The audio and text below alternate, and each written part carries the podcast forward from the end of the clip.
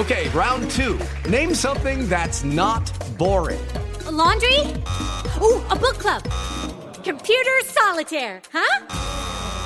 Ah, oh, sorry, we were looking for Chumba Casino. That's right. ChumbaCasino.com has over 100 casino style games. Join today and play for free for your chance to redeem some serious prizes. ChumbaCasino.com. No purchase necessary. Full prohibited by law. 18 plus terms and conditions apply. See website for details. Siete en punto. Panorama informativo 88.9. Información que sirve. Yo soy Alejandro Villalbazo en el Twitter, arroba Villalbazo13. Es miércoles 30 de marzo, Iñaki Manero. La cifra de personas fallecidas a nivel mundial por COVID-19 ya llegó a 6.133.476 personas.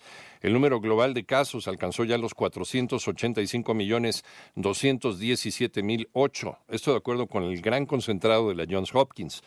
UNICEF alertó de los graves retrocesos en materia de educación que se acumulan en muchos países tras dos años de pandemia, con días de clase perdidas y millones de niños que aún no han vuelto totalmente a las aulas.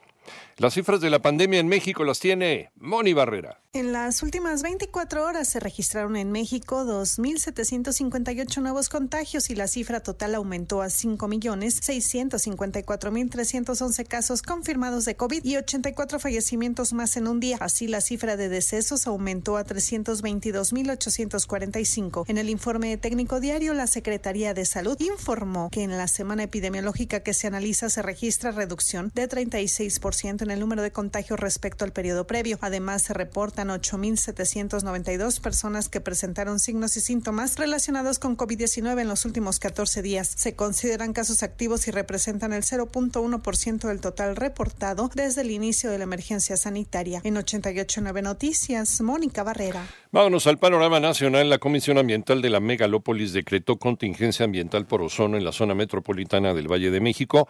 Hoy no podrán circular todos los con holograma de verificación 2, holograma 1, cuyo último dígito de placa sea 2, 3, 4, 6, 8 y 0, así como aquellos cuya matrícula esté conformada solo por letras. Tampoco podrán circular los vehículos con holograma 0 y doble 0 con engomado rojo y terminación de placa 3 y 4.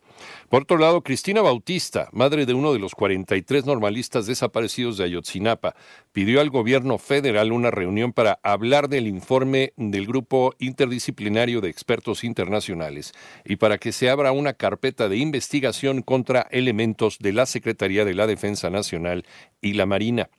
En tanto, el juzgado décimo séptimo de distrito negó la suspensión definitiva al amparo del colaborador de Ricardo Monreal en el Senado, José Manuel del Río Virgen, por lo que seguirá encarcelado en Pacho Viejo, en Veracruz. Los estados siguen sin transparentar qué hacen con sus presupuestos. María Inés Camacho.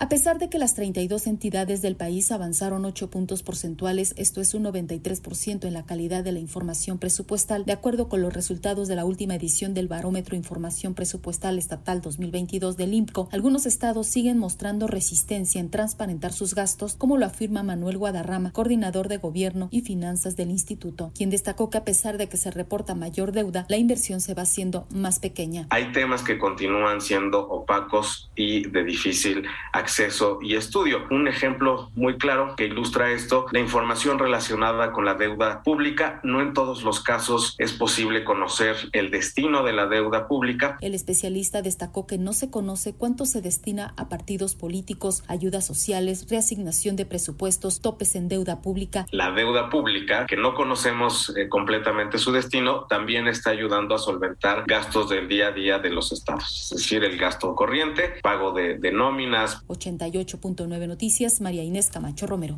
Vamos al panorama internacional. Las autoridades rusas denunciaron que las tropas ucranianas se adueñan de vehículos oficiales de Naciones Unidas para transportar armas. Y en la Antártida, una plataforma de hielo de unos 1.200 kilómetros cuadrados de ancho se derrumbó entre el 14 y el 16 de marzo, alertan científicos. Una catástrofe derivada, dicen, del cambio climático. Y la Comisión Legislativa que investiga el asalto al Capitolio ha detectado que hay una brecha de ocho horas en los registros telefónicos del entonces presidente Donald Trump.